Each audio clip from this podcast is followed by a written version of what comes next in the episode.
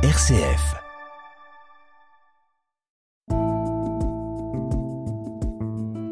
Regard chrétien sur l'actualité. Dorothée Scholz.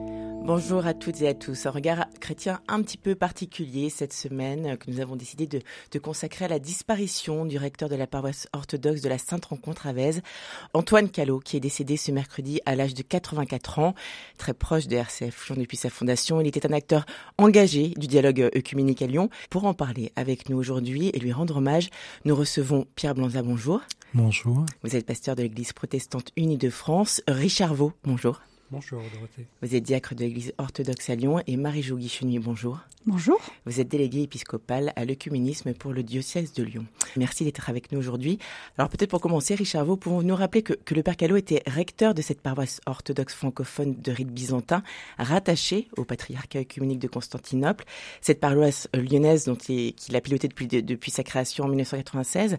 Alors quel lien avez-vous tissé justement entre vos, deux paroisses tout au long de ces années? Bien. Euh nos communautés euh, célébrant euh, en langue française, euh, il y avait beaucoup de, beaucoup de liens, beaucoup de relations et, de passages dans les communautés respectives et, particulièrement depuis, fin 2020 où nous partageons le même lieu, l'église Saint-Camille à Vèze, et où nous nous relayons pour faire vivre ce lieu, accueillir les fidèles et voilà aussi ensemble prier, tout simplement. Vous étiez très liés dans vos missions respectives. C'est quelqu'un que vous connaissiez très bien également. Comment ça va s'organiser pour la suite? Comment ça va se passer pour les paroissiens?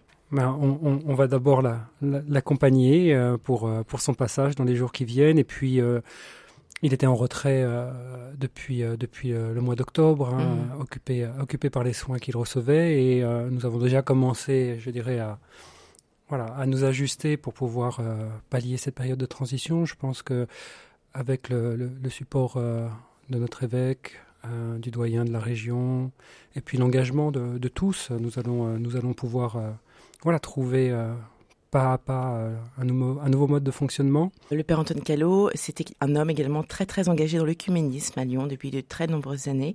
Il avait d'ailleurs de nombreuses responsabilités puisqu'il était notamment membre du CREL, donc qui est le, comité des responsables d'Église à Lyon, et vice-président également d'Unité chrétienne, une association qui perpétue l'héritage spirituel de l'abbé Paul Couturier, pionnier de l'œcuménisme. Pierre Blanza, euh, que représentait justement tout particulièrement cette mission pour le Père Callot et ce dialogue œcuménique Je crois que c'était vraiment au cœur de son expérience parce que euh, de culture francophone et, d'élection euh, de tradition orthodoxe grecque, il, était très attentif à, à ouais, à tisser des liens, à, lancer des ponts entre entre nos différentes communautés.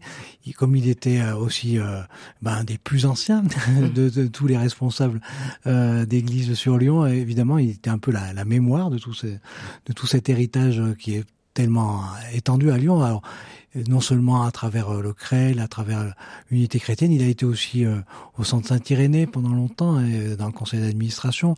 Et vraiment, c'est quelqu'un qui, pour qui euh, l'œcuménisme était non seulement une, une conviction, mais aussi quelque chose qui, qui portait sa prière, je crois vraiment. Voilà, donc c'était quelqu'un qui, était convaincu de, l'importance de, dialoguer, de, de, partager, d'agir ensemble, mais aussi de prier, vraiment.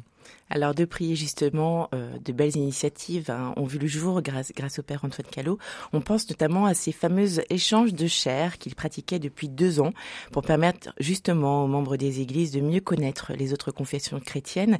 Des échanges notamment avec la pasteur protestante Edina Pulay du Temple du Change. Alors est-ce que ces, ces propositions suscitaient-elles l'adhésion de l'ensemble des églises, des paroisses Marie-Jo Je crois que vous étiez euh, avec lui sur ce projet-là dès le départ. Qu'est-ce que vous pouvez nous en dire? En fait, c'est aussi euh, ce qui est extraordinaire, c'est qu'il y a un troisième partenaire, c'est la, paroisse catholique. Donc, euh, les échanges de chair se faisaient à trois. Mhm. Euh, tous les trimestres, ils, changeaient. Et ça faisait la troisième année qu'ils vivaient ça. Ce qui était intéressant, c'est que l'idée, c'était que le pasteur ou le prêtre n'aille pas chez l'autre tout seul. Et, Richard est, témoin. Euh, il y avait une dizaine de, fidèles chaque fois. Mmh. Et moi, j'ai entendu récemment quelqu'un me dire, c'est quand même bien parce qu'on on entend euh, la langue de l'autre. Et, ça, c'est toujours très intéressant. Et ça nous apprend à, ça nous apprend à connaître l'autre dans, ce qu'il est. Et il y avait aussi un temps fort euh, catéchétique tous les ans. le dernier a eu lieu il y a, il y a quelques jours. Mmh. Et ils avaient monté aussi, ils avaient essayé de monter un groupe écuménique à trois voix. Euh, protestants, catholiques et orthodoxes, ce qui est assez extraordinaire. Et ça a marché. Alors, euh, ça a pris. Ça, ça a pris sur les échanges de chair. Ça, ça, mm. ça, a pris fortement. Pour le pour le temps fort catéchétique aussi, un peu plus difficile pour les pour les le groupe biblique parce que c'était euh, y en a déjà pas mal. Du coup, c'était un peu plus compliqué. Mais, mais Antoine, c'était vraiment quelqu'un. Dès qu'on lui proposait quelque chose, il était présent, quoi. Alors, est-ce que justement, il, incarnait beaucoup ces, rencontres et, ce dialogue? Est-ce que ces, ces, belles initiatives vont perdurer, vous pensez, après, après son départ? Ah bah j'espère, je, le souhaite euh, fortement parce que d'abord c'est c'est pas le seul, euh, donc euh, je, le souhaite.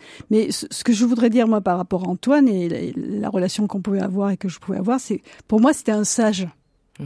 Voilà, il incarnait cette image d'ailleurs, hein, physiquement quand on le voyait. Pour moi, et puis quand il venait mm. même, même ici à la radio, mm. euh, tranquille, euh, on pouvait se reposer sur lui au bon sens du mm. terme. Euh, voilà, c'était c'était quelqu'un de, de, de, fidèle, de présent et, et de priant. On a on a vécu une ou deux retraites ensemble avec ceux qui prient le jeudi matin. Là, on, et on a on a vécu de très très beaux moments spirituellement parlant ensemble. Oui.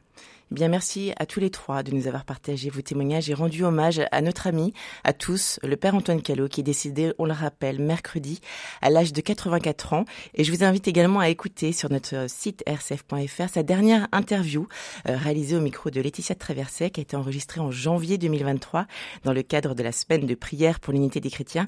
Il témoigne notamment sur l'importance de prier ensemble. Je crois que c'est ce qu'il incarnait, ce que vous disiez tout à l'heure, Pierre Blonzat. Je vous invite à écouter ce témoignage. Merci à tous. Je vous souhaite un très très bon week-end. Merci. Merci. Au revoir.